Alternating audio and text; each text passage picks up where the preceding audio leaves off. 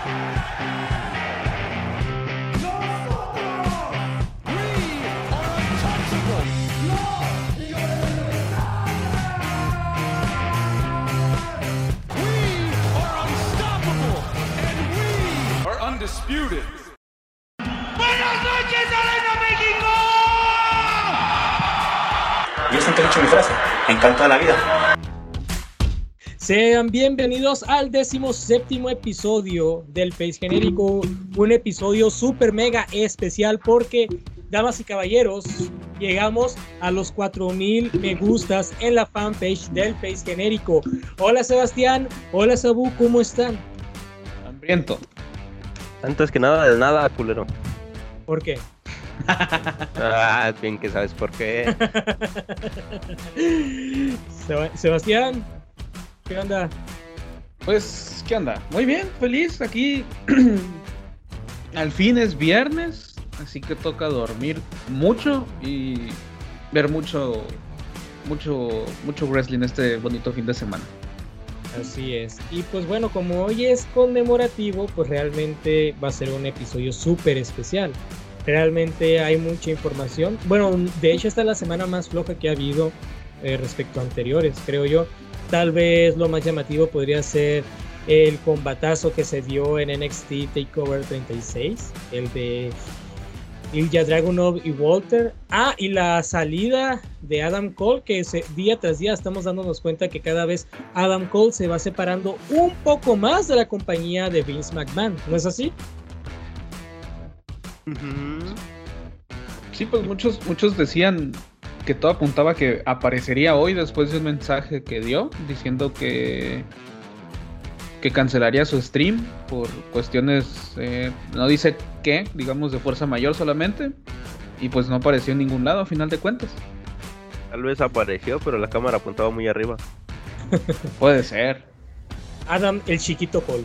Pero bueno, eh, siguiendo con todo esto, vamos a irnos directamente, pues, con lo del tema principal, pero para ponernos en contexto, ¿qué les parece si nos vamos directamente al día que se programó el CMLL Informa?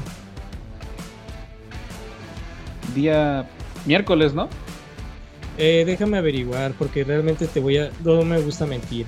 O sea, te diría, sí, fue el miércoles, pero estaba ahí casi, bueno, yo también estoy casi seguro que se dio el miércoles el anuncio, y es que se dio a conocer por la mañana de ese mismo día, por parte de los hermanos Muñoz, Rush y Dragon Lee, que su hermano, Místico La Nueva Era, dejaría el Consejo Mundial de Lucha Libre para meterse al circuito independiente.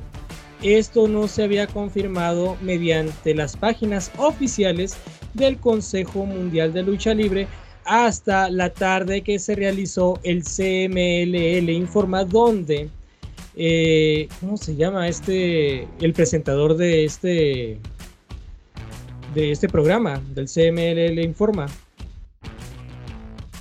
Mm. Sí sé quién dices, pero tampoco me acuerdo el nombre.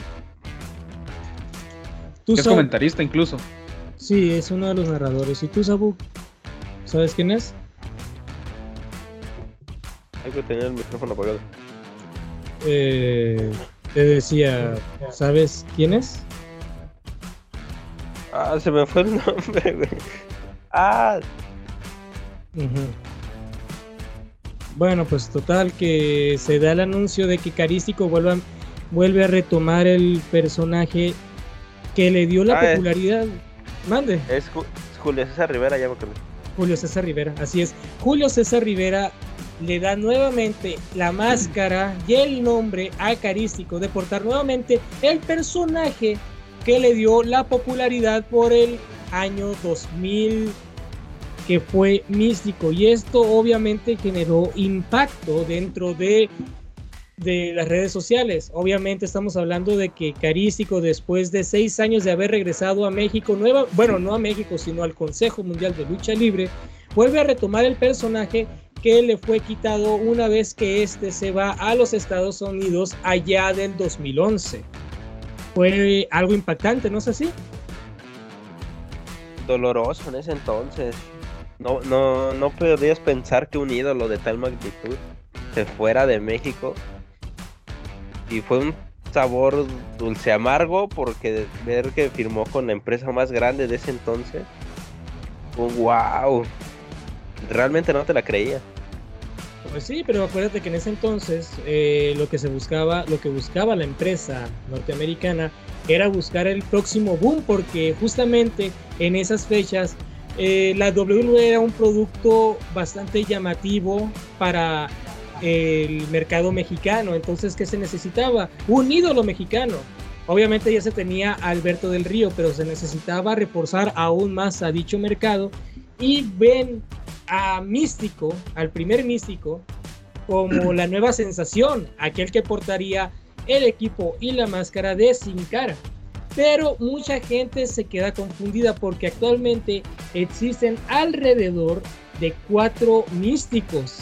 Estamos hablando de cinta de oro, carístico, otra vez místico, dralístico, quien fue místico, y Mysticis Junior ven que se confunden, ven, o sea, como lo mencioné, ¿verdad? Que y, luego las variantes, ¿eh?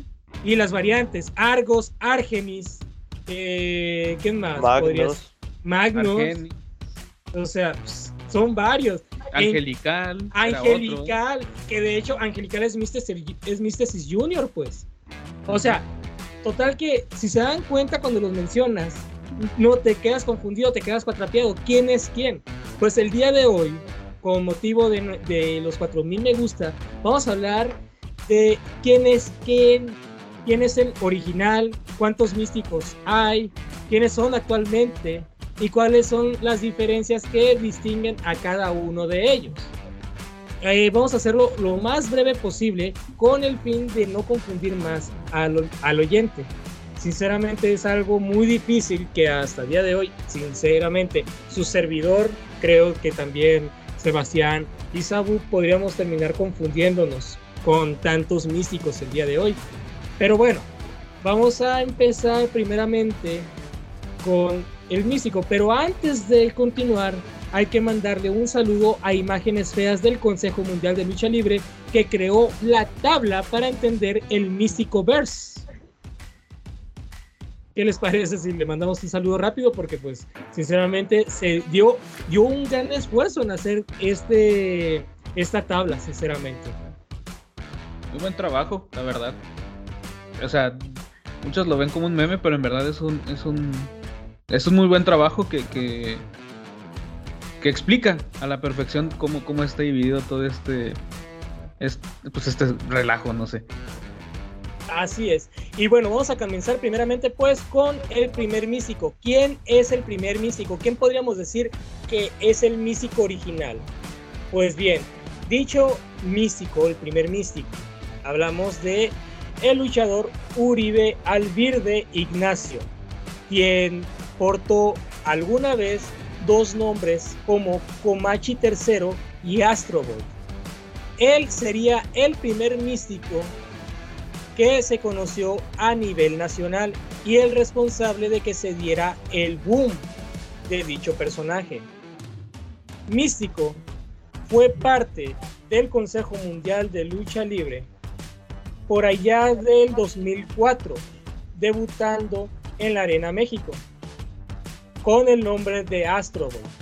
Sin embargo, gracias a el Consejo Mundial de Lucha Libre y a la bendición de Brighton Tormenta, Astra Boy pasaría a ser el místico, apodado como el príncipe de plata y oro. Él sería el responsable de cargar con la Arena México eh, todo el 2000, todo el 2005, 2006 hasta el 2011, donde dejaría a la serie y estable para irse a los Estados Unidos siendo este uno de los fichajes más importantes de la compañía norteamericana que estaba buscando reforzar, como lo había mencionado, el mercado mexicano. Es ahí donde conocemos ahora a Sin Cara. Sin embargo, el Consejo Mundial de Lucha Libre no se iba a quedar con los brazos cruzados, pero eso es otra historia. Vamos a hablar primeramente del místico original. Estamos hablando del místico original. Ojo, Hablemos de, de- hablemos de ese de sus inicios, ¿no? De cómo de repente se convirtió en un en un huérfano ella en Claro. Bueno, ¿qué te parece? Sí, sí, claro, da, da la narrativa. O sea, el personaje de Místico básicamente era el de un huérfano que supuestamente había estado en el orfanato de Fray Tormenta y este le enseñó las bases de la lucha libre mexicana para que en el 2005 tuviese la bendición del luchador católico y convertirse en algo así como la representación o encarnación del santo, pero en la versión del Consejo Mundial de Lucha Libre. Las características del místico en su máscara, pues bien sabemos, es una máscara plateada que, que tiene símbolos cristianos o católicos, ¿no es así? Así es. De hecho, si nos damos cuenta, en la parte inferior de la máscara, lo que viene siendo la boca, vemos como reflejos o destellos de luz, lo cual podría representar pues la bendición o algo así como el, la- el misticismo del personaje, vaya. Lo más destacable del místico, del primer místico, es su rivalidad con los perros del mal. E incluso, pues, voy a dejar que Sabu me mencione todos los logros que, que tuvo dicho místico antes de pasar con la. WWE. Bueno, empezamos con un joven místico que fuera de darse de a conocer en solitario, que esa era la idea. Empezó muy unido con esto que eran los técnicos en ese entonces, por ahí del 2004. Estaba emparejaba mucho con con Volador Junior y su logro más importante en ese entonces era una pequeña unas pequeñas cabelleras tanto de Anthrax como de Ébola, luchadores que actualmente se encuentran desaparecidos. Fuera de ese pequeño logro al principio empezó a cultivar logro tras logro y realmente muy pesados en rivalidades muy importantes. Principalmente decías que eran los perros del mal con el hijo del perro aguayo, pero hubo una rivalidad en, en particular que, que creo que fue la que impulsó su carrera de un luchador que en ese entonces ya estaba convirtiendo en un veterano. Pero que tenía algo que a él no que a él le faltaba mucho, ¿no? A ver, ¿Quién es? pues el luchador más lleno de humildad y justamente eso es lo que le hacía falta a Místico, Black Warrior. Wow, o sea, Black Warrior, eh, sí, de hecho en el año, fue en el año 2006, 29 de septiembre, cuando en una función de la Arena México se realiza dicha lucha de apuestas. Black Warrior, uno de los, es uno de los luchadores queridos dentro de la comunidad de la lucha libre mexicana, que en ese entonces ya, está, ya tenía una carrera muy establecida dentro de la serie y estable, ¿no es así? Así es, y que años más tarde también le quitaría la cabellera. Así es, de hecho, Místico, el primer Místico, eh, se estaba convirtiendo en un boom grande. De hecho, también fue ganador por tres años consecutivos del torneo La Leyenda de Plata, desde el 2006 hasta el 2008. También ganó campeonatos importantes como los campeonatos mundiales de pareja junto con Héctor Garza y el Negro Casas. Fue campeón mundial de peso Walter del Consejo Mundial de Lucha Libre. Y tengo entendido que también ganó el torneo Gran Alternativa junto con La Sombra y por supuesto el Hijo del Santo en el 2004. Pero te, te- te olvidó mencionar unas pequeñas máscaras que consiguió por ahí. ¿Cómo cuáles? Consiguió, consiguió la máscara del Oriental en eso del 2010, casi antes de su marchada a los extranjeros. Ajá. Su última lucha en. México, de hecho, fue ante el propio Oriental. No. Después, este, más reciente tendríamos su última máscara que ganó, sería la de Histeria, allá por el lejano 2016. Cuando era se- carístico. Exactamente. Y Fue hay que recordar la que también desenmascaró a Skyden, Ajá. el Y la más importante. la mayoría de los luchadores. Ajá. De hecho, sí, muy, muy reconocido. Y un logro que casi nadie tiene, que me atrevería a decir que es como la meta del luchador mexicano para convertirse en ídolo. Y nada más ni nada menos que la cabellera del negro Casas. La Que hasta en cabellera- eso te diré que, que no la perdía tan seguido en ese entonces. No, Ahora considerada.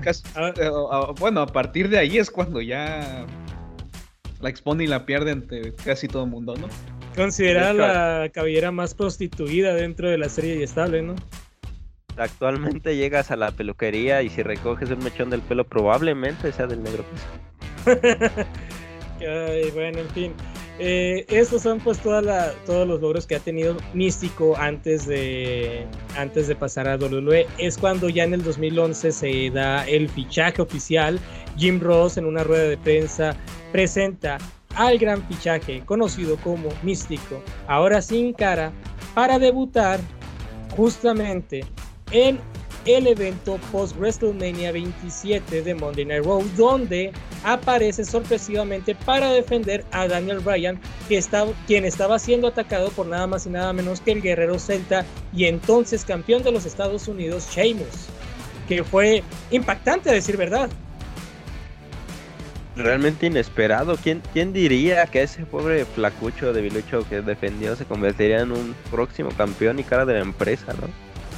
Así es, o sea, eh, las ilusiones estaban a flor de piel. Todo el mundo quería ver a Sin Cara ostentando un campeonato Midcar y por lo que se veía, realmente parecía que eso iba a suceder porque semana tras semana estaba apareciendo e incluso en tan poco tiempo, en menos de un mes de su debut, ya estaba haciendo pareja con John Cena para enfrentarse al entonces campeón de la WWE de Miz y Alex Riley en un evento principal de Monday Night Raw. O sea, la confianza hacia el luchador mexicano era súper fuerte que incluso su empuje era meteórico comparado con el de Alberto del Río, que a decir verdad, él se tardó meses para lograr la posición en la que se encontraba dicho luchador, el luchador potosino.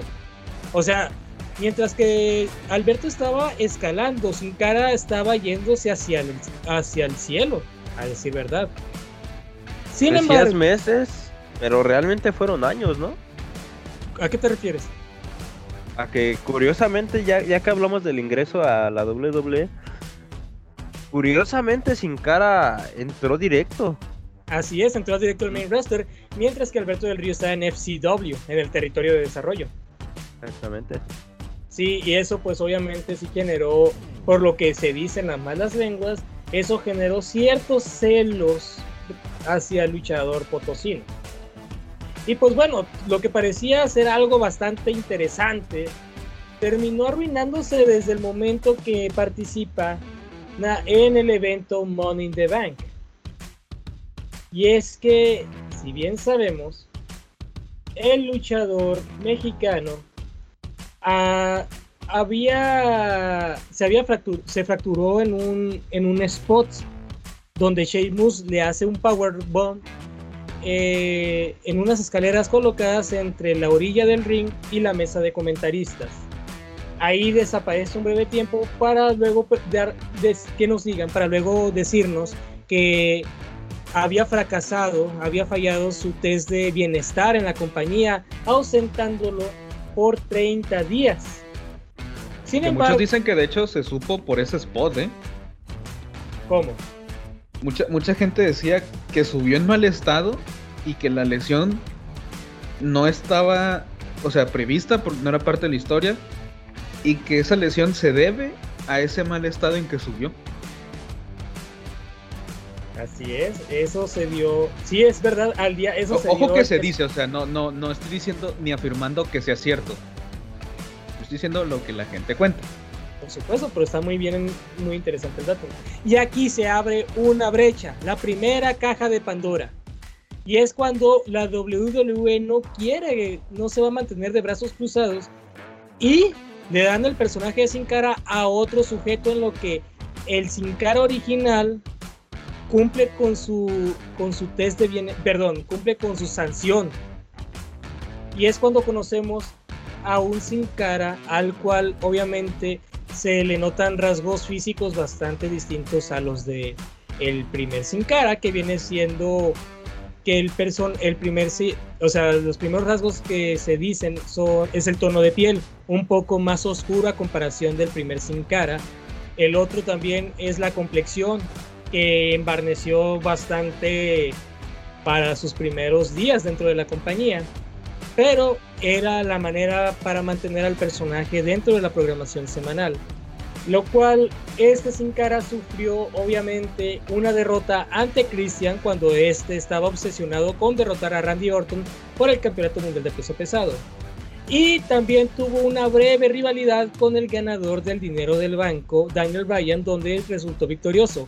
Y mientras este estaba atacando a Daniel Bryan en un combate mano a mano, después del combate, aparece nada más y nada menos que el original Sin Cara. Y es aquí cuando se abren las confusiones y para no confundir. Aquí se fragmenta, ¿no? así es, así se, así es, aquí se fragmenta. Porque por cumplir una sanción, Sin Cara regresa con un Sin Cara falso. Y para no confundir al espectador, el Sin Cara impostor cambia todo el equipo de color negro.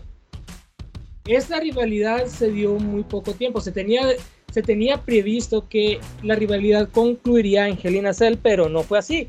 Nada más se dio un combate mano a mano donde el Sin Cara original, Sin Cara Azul, gana el encuentro para que días después de dicho evento se diera el combate máscara contra máscara entre los dos sin caras, realizándose en nada más y nada menos que en el Palacio de los Deportes de Ciudad de México. El primer show televisado de WWE en la República Mexicana, donde al final resultó victorioso nada más y nada menos que el Sin Cara Azul o el místico original, destapando a Sin Cara Negro, quien descubriríamos que era nada más y nada menos que el cantante mexicano Espinosa Paz. Me ganaste el chiste, con ya te iba a Ay, ¿cómo, ¿cómo olvidar ese, ese mame, ¿no? Uy, sí, o sea, Ya lo olvidamos, ¿no? O sea, ya. Era, era, era, un buen, era un buen meme dentro de la comunidad.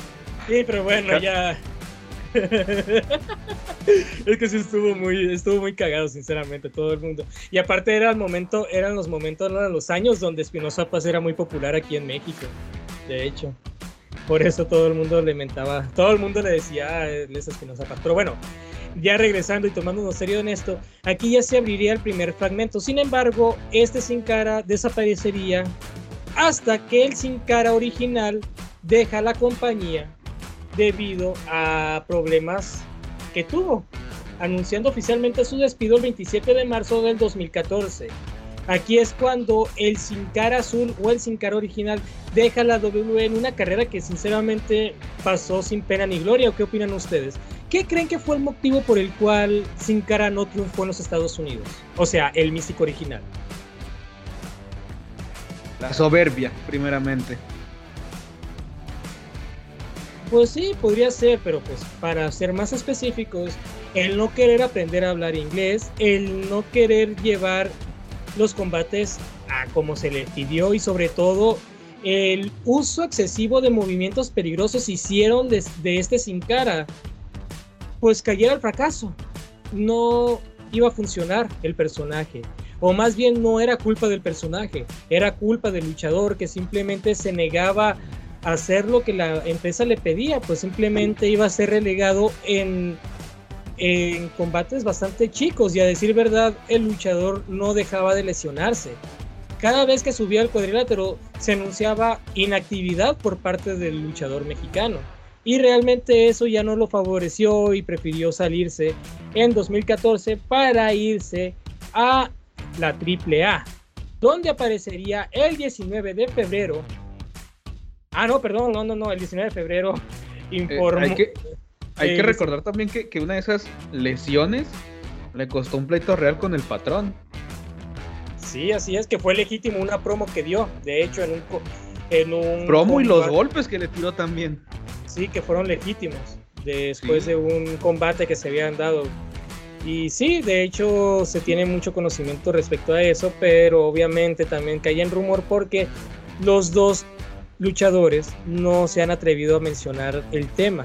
Me imagino que por respeto, simplemente por dejarlo a la paz. Pero para el 2014, el Sin Cara original y Místico original dejaría la WWE para irse a la tres veces estelar en 2014, donde aparecería con el atuendo de Místico. ah, no, perdón, con el atuendo de Sin Cara, pero con máscara negra, apareciendo brevemente en la entrada y desapareciendo. Sin embargo, esto le causó problemas a, a Místico o Sin Cara en la WWE porque había fallado, como era de esperarse, otro fallo, había fallado con su clausura de no competencia o al menos no aparición televisiva. Y esto hizo que su extensión aumenta, perdón, que su sanción aumentara 60 días más. Fue entonces cuando el día, vamos a ver qué día fue. Es que la verdad tengo el aquí tengo el dato. 28 de mayo del, del 2014 revelaría, revelaría la AAA la verdadera identidad de este nuevo Sin Cara, o más bien nuevo personaje para este Sin Cara. Para el 5 de junio, la empresa revelaría el nuevo nombre de El Príncipe de Plata y Oro. Terminaría siendo Místesis. Y aquí se da otra carrera que realmente, decir verdad, no pasa sin pena ni gloria. Pero se hace con la Copa Antonio Peña en Triple Manía 22.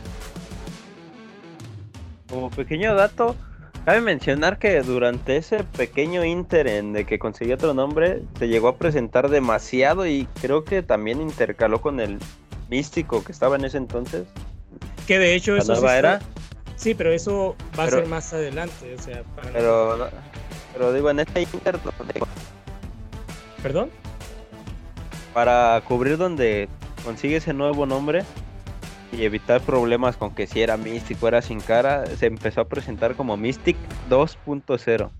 Ah, sí, claro, cuando este estaba en el circuito independiente, ¿no es así? Exactamente. Sí, así es. O sea, mientras portaba el nombre de Mysticis en AAA, se estaba presentando en el circuito independiente como Mystic 2.0 para evitar conflictos con la serie y estable. Que tenía una máscara muy similar, por cierto, en ese entonces a la de Tritón, pero el luchador independiente. Al de la Arena Naucalpan. Así es, de hecho, no habíamos mencionado las características de la máscara de Sin Cara, que decir verdad es similar al de Místico, solamente que lo que cambia son las formas de los ojos, como que se vuelven más, vuelven más agresivos al personaje, como que el interfaz de, la, de los ojos son más, más grandes a comparación del que tenía como Místico, dándole de una, dándole un símbolo más mexicano del más mexicano, una máscara no clásica, sino que representaba a la era prehispánica latina. Empezó a aplicar los famosos ojos, de tortuga, ¿no? Eso sería a partir de el dos, no, eso sería a partir del 2015 cuando usa el nombre de, de Místesis. Ahí ya empieza, o sea, sí son los rasgos de la máscara es similar al de Sin Cara, solamente que los ojos ya son de tortuga. Pero tiene, una, tiene un aspecto como si fuera, si se tratara de un jaguar, la máscara de Mystesis o Mystic 2.0, perdón. Porque en realidad son muchas interfaces las que tiene dentro de la máscara, como si se tratara de un felino. Pero asemejándose mucho a las máscaras que portaba en WWE y en el Consejo Mundial de Lucha Libre. Lo más relevante que tuvo dentro de la empresa fue haber ganado la Lucha Libre World Cup en el 2015, haciendo equipo con Alberto el Patrón y Rey Mysterio Jr. Nombre en conjunto Dream Team, derrotando a los luchadores de Pro Wrestling Noah, ¿no es así? No, ¿en la final? Sí, en la final. No, en la final fue el equipo de Estados Unidos. ¿El equipo de lucha Underground y TNA? Mm, creo que sí. Ok. Eso fue lo más relevante aparte de la Copa Antonio Peña, que a decir verdad es una copa que pese a sus años de trayectoria no suele ser tan importante dentro de la tres veces estelar. Es más importante creo yo que la de el Rey de Reyes, no, el Rey de Reyes. Eh, se dio en Triple Manía 23 lucharía mano a mano contra Rey Mysterio Jr., un combate que era de ensueño y que se esperaba que se realizara en WWE Pero pues ya saben, problemas de, mis, de místico sin cara, místesis, hicieron que la... Del mil nombres. Del mil nombres, hicieron que la WWE simplemente descartara la idea. Y AAA no perdería la oportunidad de, de rivalizar a ambos gladiadores. O sea, realmente tener a Rey Mysterio y Sin Cara en un cuadrilátero generaría muchas expectativas, pero a decir verdad, el combate terminó siendo un completo fracaso. Considero yo, vamos a hacer un paréntesis aquí, considero yo que el fracaso por el que se dio este combate fue porque no había una rivalidad de por medio. De hecho, la tres veces estelar pactaría dicho combate sin haber una historia entre los dos, provocando realmente un conflicto y esperando muy poco de dicho combate. Y a decir verdad, así se dio. Era un combate de dos técnicos donde realmente no dieron lo que uno esperaba. Dos high flyers bastante potentes, a decir verdad, pero que se vieron muy limitados tal vez por el hecho de que los dos eran técnicos o porque Mystesis ya no tenía la misma movilidad de los años 2006, 2007, 2008. Aquí, aquí con eso lucha hay que aclarar algo. Eh, primeramente, todo el evento de Triple Manía 23 fue asqueroso. No hay nada rescatable. Eh, segundo, pues es una lucha que se generó muy al vapor debido a, pues la trágica muerte del hijo del perro aguayo, que en un principio iba a ser el oponente de Místesis, pero no pasó. Y tercero, si no estoy mal, creo que conferencias previas o funciones previas, Místesis ya estaba dando como que el, cambio a rudo. Eh, porque ya, se, ya tenía ciertas actitudes contra Misterio y creo que le empezaba a decir de cosas. Pero igual como comentas, sí es una lucha eh, que se manejó simplemente como un Dream Match. Un, dream match eh, algo que mucha gente esperaba y resultó algo que hubiéramos, o más bien deseamos que no hubiera pasado. Y bueno, pues se dio y simplemente fracasó. Y desafortunadamente para cuando, cuando Místesis hace el cambio a Rudo, deja la tres veces estelar y se va al circuito independiente bajo el nombre de Mystic 2.0, tal y como lo dijo Jonathan Sandoval.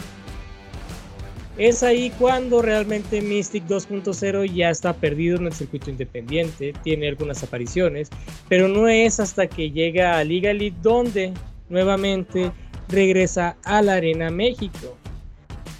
Eh, Liga Elite prometía bastante, decir verdad, y de hecho cuando Liga Elite aparece en la programación de TV Azteca, el Consejo Mundial de Lucha Libre hace oficial el fichaje de Místico Original, Sin Cara Original y el primer Místesis, para luego hacerse otro puto cambio de nombre y ser carístico. Que ojo que comenzó con un atuendo azul también muy similar al de, al de Sin Cara. Que también le provocó problemas en Estados Unidos, cabe mencionar. En todos lados. Y pues bueno, aquí es donde comienza lo demás. El resto ya es historia. Carístico se hace pues con varios títulos. De hecho, cuando está en Liga Elite gana el campeonato de peso... Ah, no, no, no gana ningún título. no, me confundí. No gana ningún título en lucha, en lucha libre elite, pero gana varios reconocimientos dentro del Consejo Mundial de Lucha Libre, como el Campeonato Mundial Histórico de Peso Medio de la NWA. Gana también el Torneo Nacional de Parejas Increíbles en compañía de Forastero. Gana nuevamente, gana el torneo Gran Alternativa con Soberano Junior. Y creo que aquí está, el Campeonato Mundial en Parejas del Consejo Mundial de Lucha Libre junto con el Místico La Nueva Era. Personaje que vamos a hablar a continuación. Así que le voy a dar el micrófono ya sea a Sandoval o a Sebastián para ver quién se atreve a mencionar al segundo místico. Yo, yo, yo. Va a ser Jonathan Sandoval. pues empezamos con Místico Nueva Era o Místico Segundo que realmente estaba, eh, estaba destacando bastante con su nombre original que era Dragon Lee, que posteriormente pasó a abandonar el nombre. Y eh, volvemos a esa historia donde Rey Tormenta adopta a un pequeño. Esa vez ya no huérfano. pero a, a una joven promesa que, que pintaba para, para planos estelares y lo bautiza con el nombre un 20 de junio del 2002. Ujú. Fue, Que real... mm, fue en un torneo. Eh, se realizó un Mm. torneo para buscar al próximo ídolo. Sí fue para buscar un nuevo ídolo, pero no se sabía que el ganador se llevaría el nombre. De hecho, nadie lo sabía. Es más, cuando, mi, cuando Sin Cara estaba ya, pues, como lo mencioné, el consejo no iba a estar de brazos cruzados, como tú, como lo vas a No. mencionar continuación. O sea, a ver, continúa, hermano. No, pues perderían su más grande estrella desde el 2004. Que realmente eh, recuerdo que esa vez me, me estuve en la arena y fue un realmente un trago amargo. Ah, fue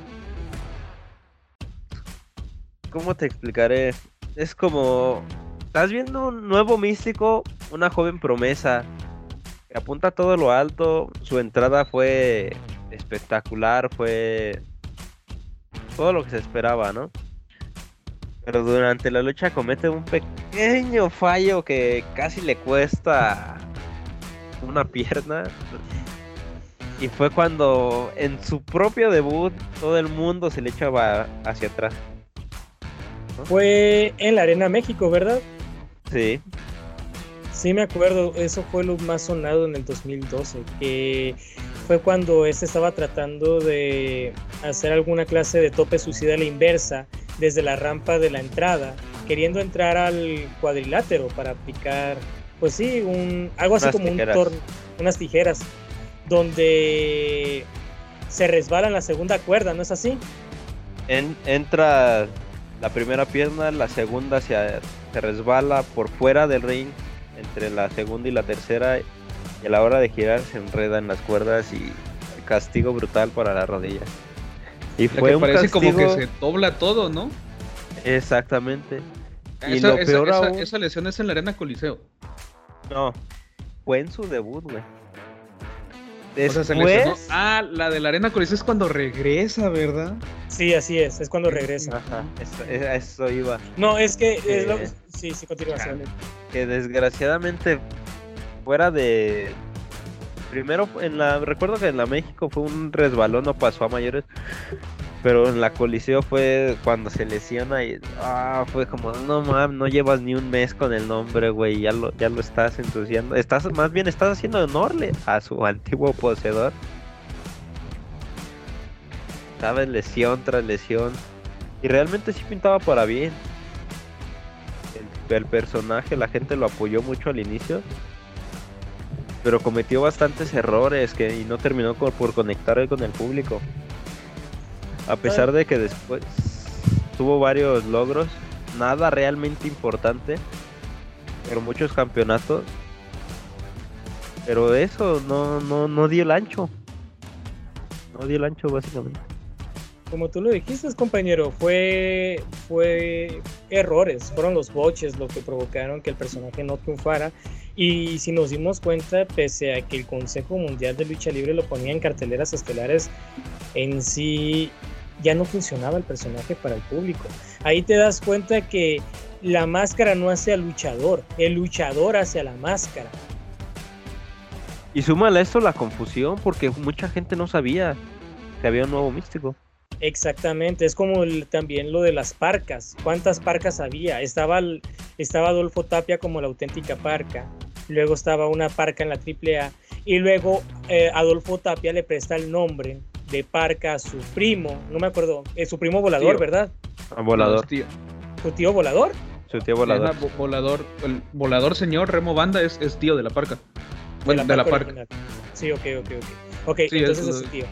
Adolfo Tapia le presta el nombre al volador y, se, y hay una super parca. Y así sucesivamente van haciendo nuevas parcas.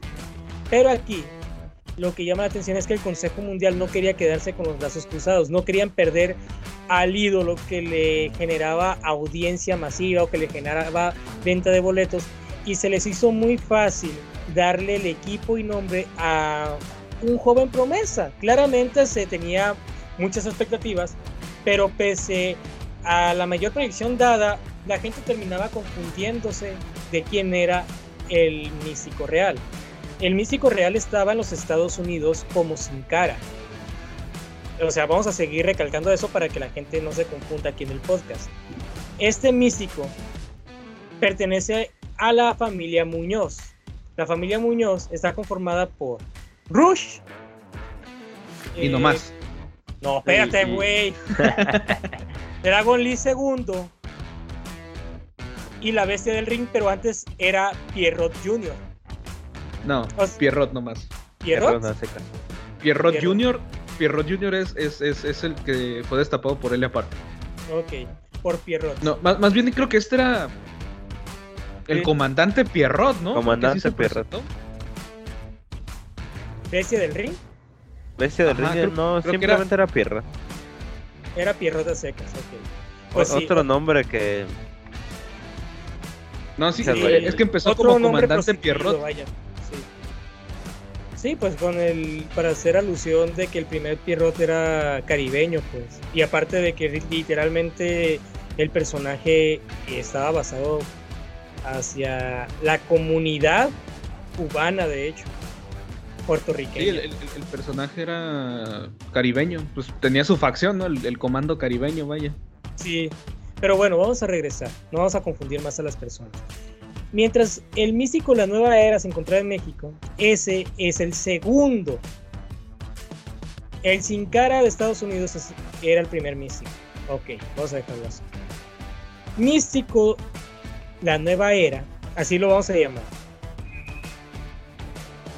tuvo una carrera que, pese a todos los altibajos, pues funcionó muchísimo. De hecho, era ganó varios campeonatos, incluso ganó máscaras, ¿no es así? ¿No? No. Ni una máscara y ni una cabellera. De hecho, hasta donde recuerdo, nunca la apostó, ¿verdad? No. Nunca, nunca estuvo, ni siquiera creo que entró a las jaulas estas que cada rato mete el consejo. Nada acerca de apostarla, ninguna rivalidad peligrosa. O sea, literalmente pasó sin pena ni gloria. Todos estos años no creo, hizo Creo que con la que estuvo más cerca fue Mephisto y no llegó a nada porque a Mephisto lo pusieron a hacer otras cosas, pero la de Mephisto comenzaba a, a tener esa posibilidad de que quizás llegaran a jugar las máscaras pero al final de cuentas la empresa se echó para atrás, parece. Y, sí, nunca tuvo una rivalidad fuerte por la que se ha recordado este místico. Es más recordado por ser el místico que no hizo nada, básicamente. O sea, literalmente fueron, fueron nueve años de místicos de nada. O sea, el Consejo Mundial de Lucha Libre nada más no quería, tenía el místico por capricho, no lo tenía por otra cosa. Sí. O sea, literalmente nada más ganó el ganó el campeonato mundial de peso Walter, ganó el campeonato mundial de parejas del Consejo con el Cadístico y el campeonato de tríos con Máscara Dorada y Valiente. No hizo nada más. No, hubo nada relevante. O sea, literalmente mucha gente está confundida porque un cabrón que no hizo nada nueve años le quitó el nombre a alguien que ya había hecho todo con él. No mames. Pintaba más como Dragon Lee y ves cuando le cambiaron el nombre que esa es otra.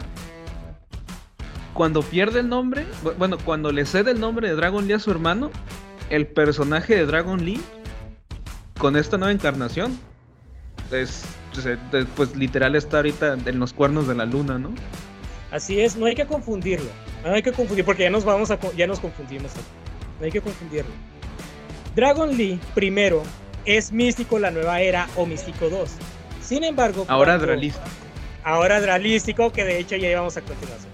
Ahora que Místico renunció el día miércoles con el Consejo Mundial de Lucha Libre, cambia el nombre y se hace pasar, ahora se hace llamar Dralístico, haciendo referencia a, las, a los personajes que él utilizó. La máscara es similar al de Místico, solamente que lo que cambia son alguna, algunos detalles. Pero el más notable es el personaje es la silueta de. Es la silueta que tiene en medio entre los dos ojos. Que de hecho, a oh. decir verdad, es una máscara muy fea. Es que de hecho esa máscara la, empezó a usar desde hace ya tiempo. Sí, Desde- de hecho. la desde- usaba fuera de la empresa, más como apariciones esporádicas. Creo que la última vez que la usó fue en un video de Diamante Azul. Y hasta ahora pues es la única imagen que tenemos de él, es la, la que han compartido, pero al parecer lo va a cambiar. Pero también si nos estamos dando cuenta, en las máscaras que hemos estado viendo de realístico, es que no tiene, no tiene tapada toda la cara, más bien la boca, la parte de la boca no está descubierta. Ajá. Sinceramente sí es una máscara muy fea, ¿eh? O sea, Es una Yo entiendo es una que quiera- copia, hacer- sí. ajá, que, que quiere hacer la fusión de, de sus personajes, pero lo único que veo es una máscara prácticamente... Es una calca de la de Místico. No tiene tantas diferencias, Y muy Pero pocas no Dragon pero, pero fea. Es más, ¿sabes qué se parece más bien? Se parece a la máscara del sagrado. La- La, la Exactamente. máscara esta que tiene una cruz grande en, en, pues, en toda la, la- la- la cara. Salvo que este es un ángel, pero es básicamente la del sagrado, porque el sagrado también usa la parte de abajo descubierta. Pero, en lo personal, el sagrado se me hace una máscara bonita. Esta no, esta es una máscara, pu- pues, fea, la verdad. Sinceramente, sí es una máscara fea. Y pues bueno, creo que eso es todo de este Místico, la nueva era, o conocido como Místico 2. Creo que ya estamos muy, ya estamos Las más importantes, ¿no? Pues creo que sí, porque realmente este Místico empezó con Dragon Lee y lo hacen pasar a Místico cuando gana el torneo del nuevo ídolo. Está nueve años con la compañía, no hace mucho. Sus hermanos se salen en el 2018, ah no, 2019. Él se queda un breve tiempo en el Consejo Mundial de Lucha Libre y para el 2021 él se va de la serie estable para unirse con sus hermanos cambiándose el nombre a Dralístico y haciendo que Carístico, quien fue el primer místico y el primer sin cara, retome el, el nombre que le fue quitado cuando este se fue a los Estados Unidos. Ahora Sebastián nos va a decir la historia de cinta que lloro. Espérate, espérate, pero nos estamos brincando a uno, ¿no? ¿A quién? Mistesis Junior. No, ese va despuesito porque realmente si nos vamos a nos vamos a ir con las gentes directas, porque Mrs. Junior es Es alguien relleno.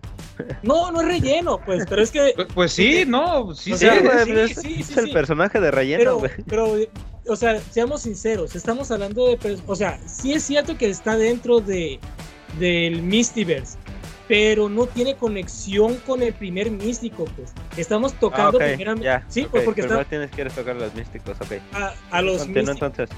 Porque si te das cuenta, a pesar de que Cinta de Oro nunca fue místico, compartió. Sí fue, sí fue, güey, sí fue. No, no fue. O sea, Sí fue un fue, güey. A ver, no confundas a la gente. Sí, tengo miles de pods literalmente dedicados a que sí es místico. ¿O algo así? Cinta de oro jamás fue místico. De hecho, ahí sí te voy a corregir. En la boca se Sí te haga fue. chicharrón. De hecho, el primer luchador que usa ese nombre entre todos fue en la- a principios de la década 2000. Es él. Pero cuando comienza que- el boom de Místico, el nombre es registrado por los Luterot. Quiero que tú y por problemas eso. legales, el, el- el ahora cinta de lloro, per- perdón, de oro, se cambia el nombre a, a Incógnito. Es lo que iba a comentar. O sea, yo sabía que él era el primer místico, pero este místico no tenía relación con el Consejo Mundial de Lucha Libre. Fue en el Ah, no, no, 2000. no, para nada. Exactamente, yo sé, yo sé que él fue místico. De hecho, él se tuvo que cambiar un breve tiempo como místico de Juárez para no confundirlo con el místico que estaba en Ciudad de México. Eso es lo que iba a decir, es lo que iba a comentar, pues yo sabía que Ah, existía un Como, como dato, se dice que hubo uno anterior en los 90, pero no hay registro. Sí, de hecho eso fue en un video de videos oxigenados. Palabra de Dios.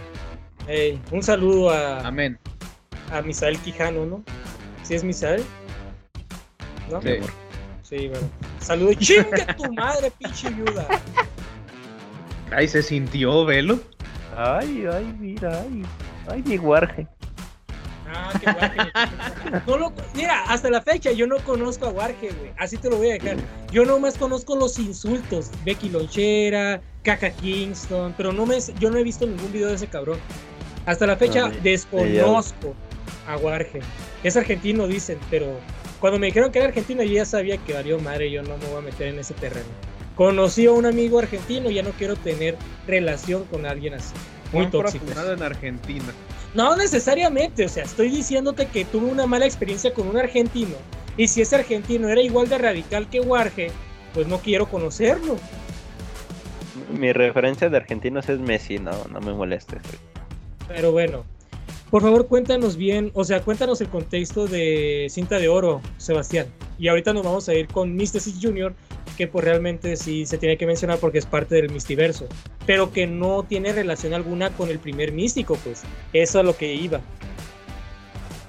Pues, como comentamos, después de cambiarse el nombre y dejar el, el- el circuito independiente, tanto de México como de Estados Unidos, más, más bien el circuito eh, fronterizo eh, entre Chihuahua y El Paso, el luchador llega a la AAA bajo el nombre de Incógnito y poco después es contratado por WWE y ahí es cuando conocemos a al Sin Cara Negro, posteriormente desenmascarado por por nuestro original Sin Cara, Místico, Carístico, Mystic 2.0, por el mil nombres, vaya.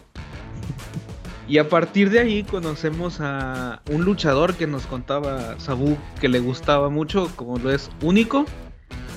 Eh, que como que como dato pues era era compañero de Eloy Tangaloa en ese entonces Camacho que curiosamente es un luchador eh, pues podemos decir que samoano que interpretó a un luchador chicano Ironías de la vida.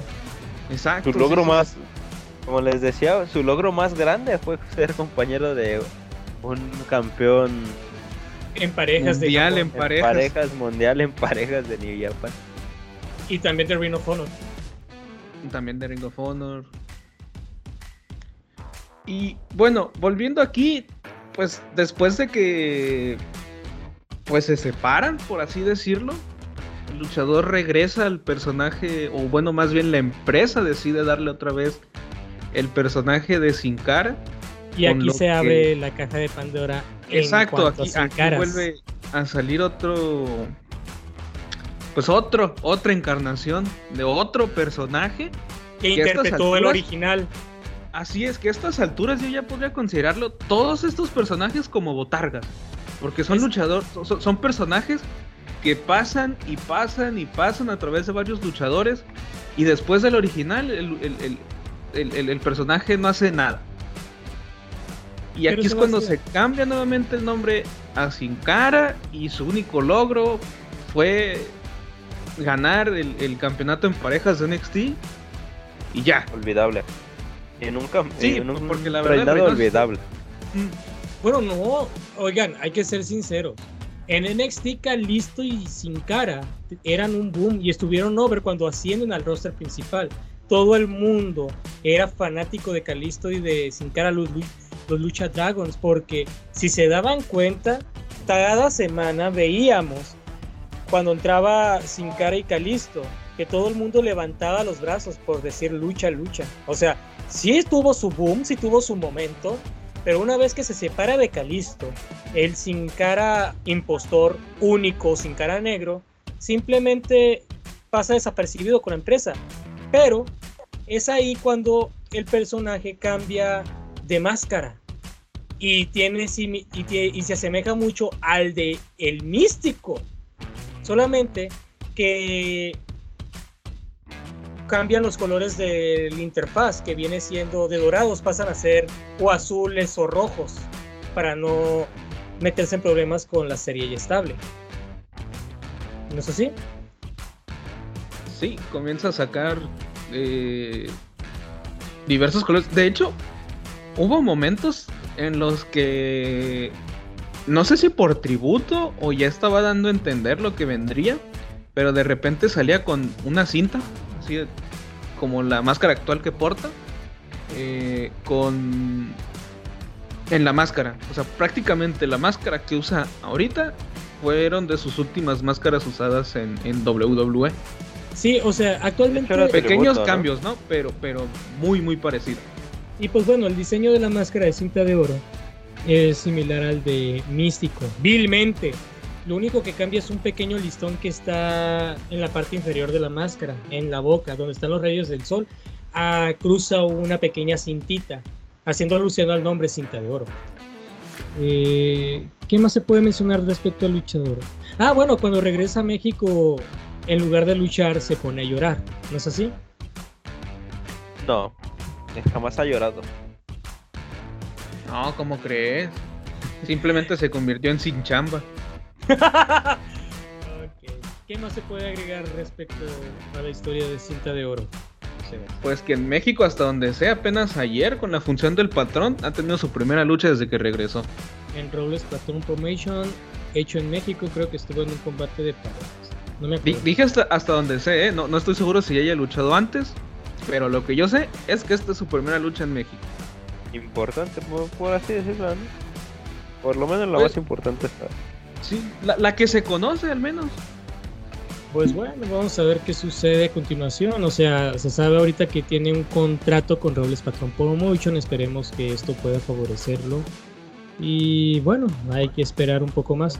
Ahora sí vamos con la variante que es ajena, pero que comparte el nombre de, mi- de el primer portador. Y vamos a irnos a la AAA.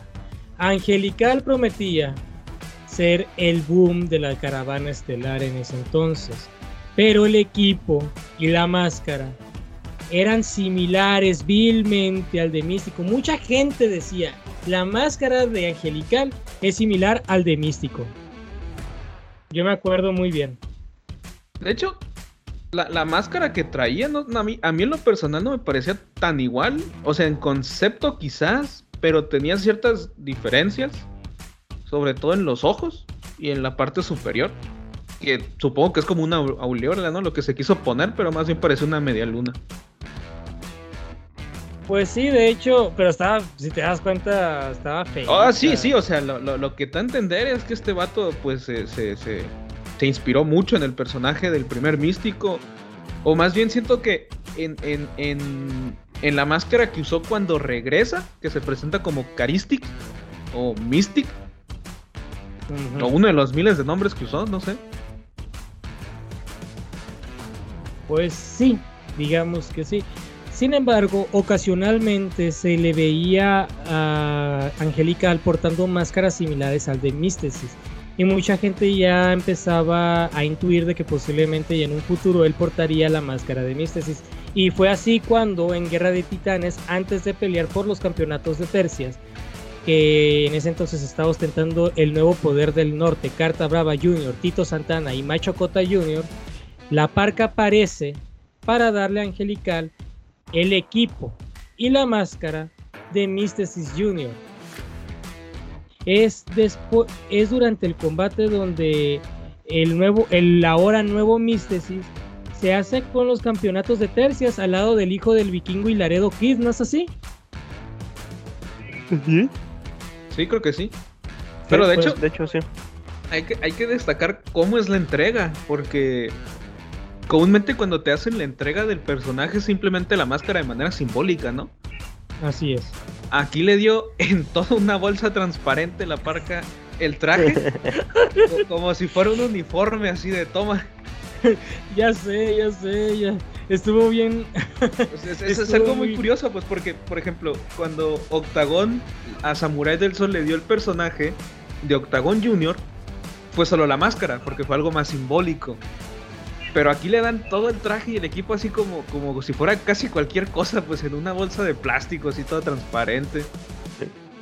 Y ojalá y te quede, ¿no? Ándale, casi casi le dice, ¿no? Y, y, pues esperemos que te quede, porque si no, pues no hay evoluciones, ¿no? A ver cómo le haces. Y, y no fue un ojalá y te quede porque estás más. No por la complexión, sino porque es, es un Más que hay y que más llenar. Pues sí, de Exactamente. estuvo muy gracioso. Era mejor eso que una bolsa de basura, ¿no? Pues Uy, prácticamente es lo que le dio, como se la, o sea, la Pues- manera en que se lo dieron. No, es que estuvo muy cagado porque decir verdad es como que aquí tienes tu uniforme escolar, güey. Empiezas mañana. Fírmame aquí. Empiezas Ándale. inmediatamente. Sí, porque las dos luchas después creo que es cuando tiene que. Le toca debutar. Bueno, con el personaje. No, pero fíjate que estaba preparado porque el equipo era similar al de Mister, y nada más le faltaba la máscara. Ajá. Sí. De hecho, él ya estaba listo para que le dieran la máscara, porque tenía el equipo ya, ya lo tenía puesto. Nada más tenía la máscara genérica con la A en la frente. Y nada más estaba esperando a la parca para que le diera en bolsa transparente la pinche máscara de Mister. No mames, estuvo bien cagado. Y después del combate aparecen los OGTs. estuvo bien gracioso. Ay, qué buena facción era esa, eh, por cierto. Y- No, la verdad yo prefiero más al poder del norte que a los OGTs, sinceramente. Arriba el poder del norte. Sí. No, sí, obviamente. Pero yo nomás dije que eh, pintaba para más. Pero no. Y Que pues, por bueno, cierto, pues como dato, su rivalidad con el Poder del Norte fue fue de lo mejor que ha tenido en unos hace unos años la AAA. pues sí. Y pues bueno, aquí ya terminaría las variantes de los sin caras. Bueno, Por perdón, ahora. los- de los místicos. Esperemos que no salgan más. Pero bueno, porque es un tema muy tocado.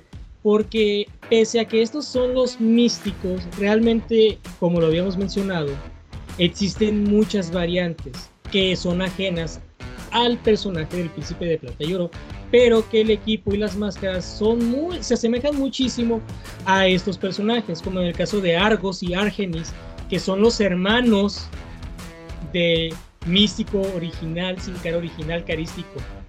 Curiosamente, uno, uno se. Argos se parece a. a Místico y Argenis se parece a. a Sin Cara, ¿no? O es al revés. Así es. Ah, no, no, sí, No, de al hecho, revés. las- Argos, es al revés, ¿no? A, a Místesis. Sí, o sea, como que los hermanos, sí, sí, her- sí. eh, los hermanos heredaron, heredaron la misma, la misma complexión, ¿no? ¿Es a lo que quieren Pues- llegar? Pues, pues no, porque Argos siempre es un luchador más chonchito. Y Argenis siempre es un luchador. Pues más y, por- y en cuestión de la máscara ya la portaban antes de. Todo este desmadre. Sí, de hecho.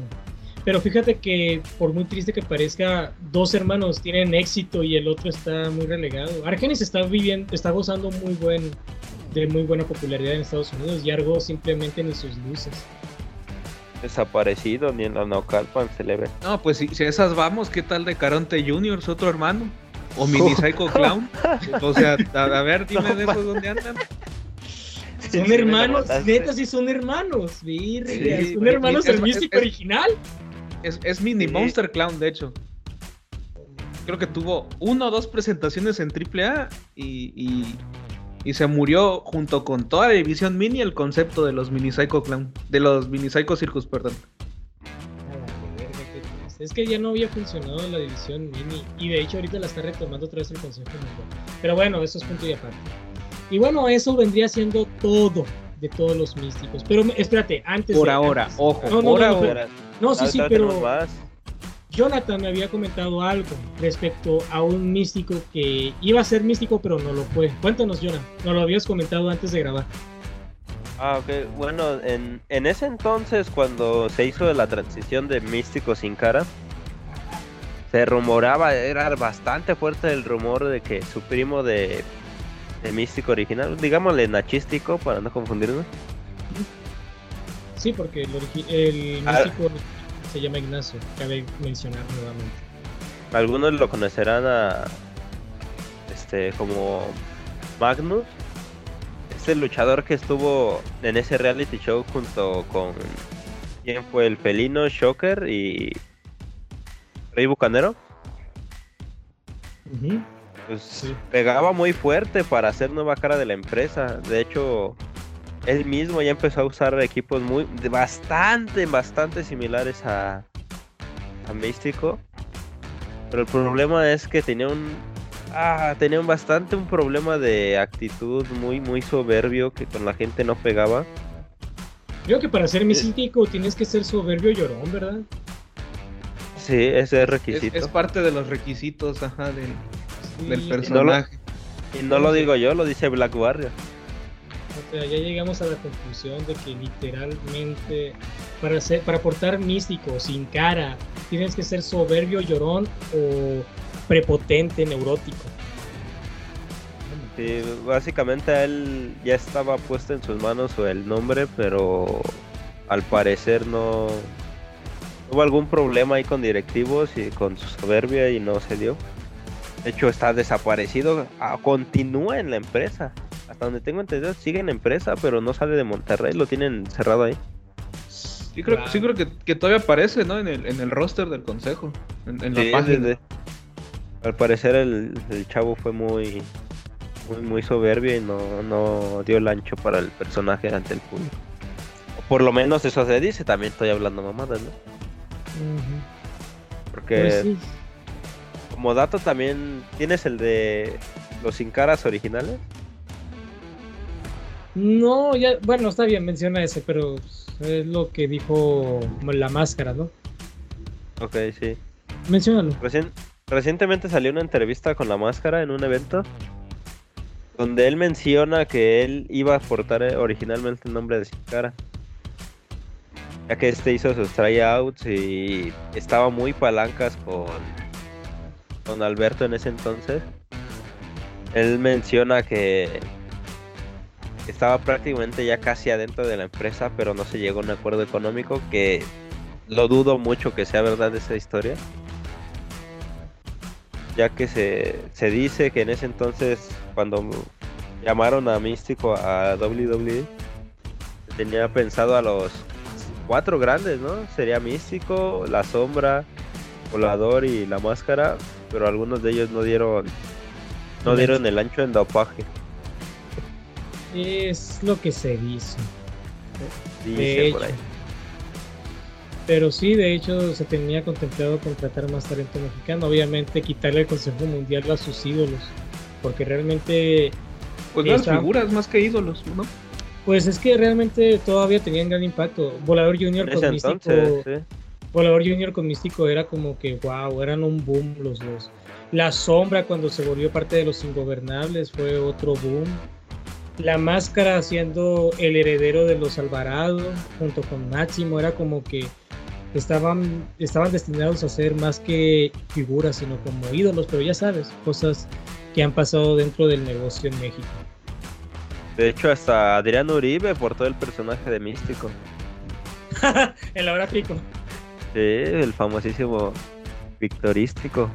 Místico. Victorístico. Sí, pero eso ya son ya son parte del canon de los cómics alternativos. Eso es parte de la Sí, Tierra 1610, no sé. es- estilo. es- ¿cómo, se- llamaba? ¿El cuerpo araña? Así es. Creo que hasta Peter los Porker. Creo Peter Porker. Creo que hasta se quedan creo que se quedan pendejos los del Spider-Verse con, tan- con tanto puto místico que hay. Y la diferencia entre Spider-Man y místico es que este es real, el el primero mencionado. Ay, Dios. Pero bueno. Esto ha sido todo por el día de hoy. Muchas gracias por habernos escuchado. Pero antes de irnos, no vamos a presentar ninguna lucha esta semana. Así que, Sandoval, por favor, ya haz tu spam. Ah, ¿no? No, Tú nomás porque no quieres por que la eso. presente, maldito desgraciado. Pues tú dijiste Die- que no me iba a gustar. ¿Para qué quiero, para qué quiero yo algo que no me va a Porque gustar? no me importa si te gusta, tío, no, por eso. Dila, Pues dijiste, mándala a la o sea, verga. dijiste, o sea, dijiste, ya tengo una idea de lo que voy a presentar, pero no te va a gustar. Entonces no me Sí, lo y te- presentes, no lo Y presentes. te dije, y no me importa si te gusta o no, porque no te tiene que gustar a ti. Ok, a ver, A mí- ¿cuál recomiendas? Pero tienes un minuto. Eh, minuto nada, cállate. La última Mira, fueron mientras- 10 minutos, mamón. Sí, mi- mientras estábamos hablando eh, del, del, del meme este que compartieron del, del Budokan, Ah, cuando sí. mencionamos a Unita, vino a mi memoria una lucha que creo que marcó un antes y un después en Japón eh, para la promoción conocida como FMW, una promoción de- del propio Onita. Y es la, la, la primera, así a lo Terry Funk, la primera lucha de retiro que ha tenido Onita. Eh, es contra nada más y nada menos la leyenda y para mí el mejor high flyer en la historia, Hayabusa. en un en, en una verdadera barweight match. Barber ¿Por qué War. no me- a ver, ¿por qué no me va a gustar? Pues es por- que es un deathmatch. A ti ¿Y qué comúnmente no te gusta el deathmatch. No, te da Sí. asco la sangre, dices, ¿no? No, es que me dé asco la sangre, es que se me hace tan ridículo. Entonces, o sea, literalmente les gusta todos los combates de John Moxley. No, no todo. Entonces- no a ver, a ver, no. Ah, ah, espérate, ahorita te quejas, ¿no? Ahorita, espérate. O sea, o Porque sea, cuando dije Hayabusa- de... Pe- pe- pelaste oído, o sea, pon atención. Esta lucha tiene un, un, un interesante por qué, más que nada, porque en un principio Hayabusa no iba a ser el oponente de, de Onita, iba a ser Tarzan Goto. Eh, pero por cuestiones que tuvo con la empresa semanas previas, eh, deja la compañía. Y cuando Onita está a punto de rogarle eh, bueno, cuando Nita está a punto de presentar a su siguiente, a su oponente, ahora sí, que va a ser Takashi Ishikawa, si no estoy mal. Hayabusa se presenta y le pide a Onita de rodillas, o sea, se arrodilla ante él y le pide ser el luchador que esté en su, última lucha. A lo que Onita pues acepta. Y así tenemos una de las luchas que posicionó a FMW en ese entonces yo creo como la mejor empresa de Deathmatch o quizás la empresa más completa ante todo lo que presentaba en Japón y quizás en parte del mundo. Eh, ¿En qué parte me quedé? En una Bueno, parte- hasta, hasta dónde me escuché. bueno, te Que ya quedas. vas a acabar, decías. Ah, bueno, y, y ahí termina. ¿Qué? ¿Es todo? No, no es cierto. Bueno, te, decía, la lucha se da porque pues Sonita lo acepta a final de cuentas a Hayabusa como su último oponente.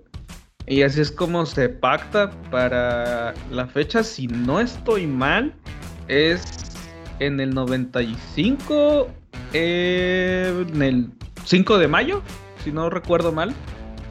En una de las mejores luchas eh, que ha tenido la- la compañía. Es la lucha de despedida de Onita, pero al mismo tiempo es la lucha que posiciona a Hayabusa como la próxima gran estrella, no solo de la empresa, sino del furoreso en general, hasta Porque- su accidente, lamentablemente, ¿no?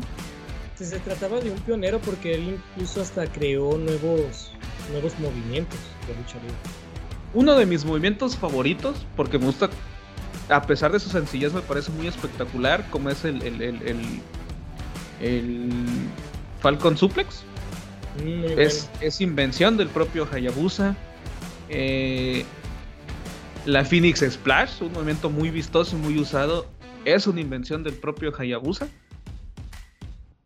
Y pues lamentablemente es un luchador que un accidente tuvo, bueno, cortó su carrera, yo creo que en su mejor momento. Pero esta es la lucha que lo catapulta a ser ese luchador, esa próxima gran estrella del Puroresu, que lamentablemente pues no pudo ser por, por el tiempo, por así decirlo. Y en cuanto al combate, es un combate... Si recuerdan la lucha de Moxley y Omega, es todo lo contrario. Es una buena lucha y es una lucha que verdaderamente te brinda explosiones, que es a lo que vas a ver en una lucha que tenga el mode de explosion. Claramente. Y es lo que, lo que también caracteriza a Bonita, porque eran estas luchas que tenían un cronómetro que es el, el- el time bomb, es decir, después de terminar la lucha o antes, eh, hasta cierto punto, y pues iba a explotar parte del ring, ¿no? Que es lo que mucha gente recuerda en su lucha con, con, por ejemplo, con Terry Funk. Fue muy buen combate. Yo lo vi. Muy aburrido, pero muy interesante. Como man. El momento. Ay, cállate. El momento por el cual- sí. No, ay, sí, por favor. Miren quiénes hablan, los que no ven lucha libre mexicana. O los ¿Quién que dice? no. Yo digo, no, nunca te he visto ver lucha libre mexicano que me menciones algo interesante. Arriba el negocio ¿Cómo no? hermano, ¿sí o no? ¿Cuándo has recomendado una lucha libre, una lucha mexicana, perdón, una lucha libre, mamá? De las primeras fue una. No me acuerdo. ya, pues ya, ya me voy a calmar. No, en serio, ya, mira, hablando ya bien, ya, ya, ya, en buen plan. Onita contra Hayabusa fue uno de los mejores combates que ha existido dentro de la empresa de la promoción de FMW. Sinceramente considero yo que fue el, el nacimiento de uno de los high flyers más importantes de Japón, uno de los pioneros más uno de los pioneros de la lucha libre nipona y quien trató de revolucionar al puroresu con un estilo único que ni siquiera en México existía. Es algo muy ortodoxo lo que hizo, creo que ese fue el motivo por el cual posiblemente y terminó como acabó. Sin embargo, Hayabusa se le reconoce por muchas cosas. Que sea olvidado realmente es criminal. Que a decir verdad, uno de esos luchadores que debes de tener como referencia para entender a este negocio o a este deporte. Porque lo vemos a vista del deporte, no a vista del negocio. Y es más que nada eso, disfrutarlo. Y a decir verdad, sí recomiendo mucho ese combate. Yo lo vi y realmente me causó tanto impacto la primera vez. Porque para, para ser sinceros, yo nunca había visto un combate explosivo como ese. Que quisieron tratar de replicar en el All Elite Wrestling, pero no les funcionó y espero jamás lo vuelvan a hacer. La. No, por, por favor, porque ¿cómo es posible que una empresa multimillonaria no me pueda dar una explosión decente? Porque se les Eh. ocurre acabarse toda la pirotecnia en la revelación del sexo de- del hijo de Cody. Valió madre. ¿Cómo te gusta meterte en problemas? Bueno, A mí me vale. vamos a despedir de una vez el programa, ¿va? ¿Qué les Spam, spam. parece que ya spamees tu, tu cuenta, por favor? Ok. Antes que nada, buenas noches, Arena México. Ay, sí, Arena Ay, Y antes de que me apaguen el micrófono, chinguen los todos. bueno, este, Lo corre. Ya, ya saben, me encuentran en Instagram como Jonathan-XAbuX. En Facebook, si, si bien nos va, porque últimamente nos han estado fonando bastante. En Indisputed Memes. Ya en la página que nos la cierran, cabrón. Este, en TikTok como Indisputed Memes. Estamos en WWE. Es nuestra Adicción, adicción. En una el- vez te voy a rescatar. También estamos ahí los tres en el Face genérico. También me pueden encontrar como Cinta de Lloro. Que diga, este, es una página que conozco por ahí. No la administro yo. Es un tributo. un Es un tributo. a una gran leyenda, pura leyenda. Y esas son, son nuestras redes sociales. También sigan a XLLMM. Únanse Sí, sí. al grupo de gente que cree que la lucha libre es real, por favor. A El Orfanato del Genérico y por supuesto a Caos Maniacos. También tenemos saludos, ¿no? Claro, unos saludos. ¿Qué les parece si mandamos unos saludos? Claro, claro, ¿por qué no? Sebastián, por favor, haz los saludos, hermano. Saludos y agradecimientos, por ejemplo, Ah. primeramente, porque la información en la que nos basamos mucho es una, digamos, infografía de imágenes feas del Consejo Mundial. Síganlos, tienen muy, muy buen contenido y, y muchas imágenes feas también. Por supuesto. Y bueno, vamos a mandar saludos a algunos. Ay, mira Ay, patrocinador. yo, yo, yo, yo. Bueno, fuera, ¿eh? Ay, pero bueno, vamos a mandar saludos primeramente a Timoteo Aguilar. Un gran abrazo, hermano. En serio, te agradezco mucho que nos escuches semana tras semana. A Eric Cárdenas, Pedro Marmolejo, Oscar Gongora, Rafa Salinas, Penta Dark 15, Guillermo Becerril, Obed Esquer, José Lara Solano, Marco Torres y Alfonso García. ¿Quién más me faltaría? Los amigos de Facebook. Tenemos a los fans destacados, a Raúl y a Noah Anton. Un abrazo a todos desgraciados. Sí, por favor. O sea, la Gracias neta, eso y- sí, Y reaccionar a todo lo que subimos. creo que por ellos es que hay actividad en el país genérico, por Raúl y por Nova. sinceramente. Y pues bueno, Ya el por- día de hoy. Ajá. Ya por último, tenemos también a, a un güey que casi se me olvida su existencia, güey. Algunos lo conocen como Mr. No Vale por pura verga. El famosísimo Henry, un saludo para Enrique Becerril. Y para un amigo que nos ha apoyado siempre desde que empezamos, a Luigi Rocker 30. Muy grande. Si tú quieres mandar saludos a alguien, Sebas. No, no. Así estamos bien por el momento. Bueno, yo voy a mandar un último saludo. Voy a mandarle un saludo a Leonardo Medina, quien ha estado compartiendo mucho el podcast. De hecho, sí ha estado ayudando mucho. Tu compañero de Proyecto Podcast, ¿no? Pero bueno, ¿De, de dónde? es. ¡Ay, sí! Bueno. ¿Perdón? En no, no, escuché. Eh, eso fue todo por el Face Genérico. Muchas gracias por escucharnos. Nos vemos la próxima semana porque parece ser que este formato va a ser semanal. Bye. Bye. Uh.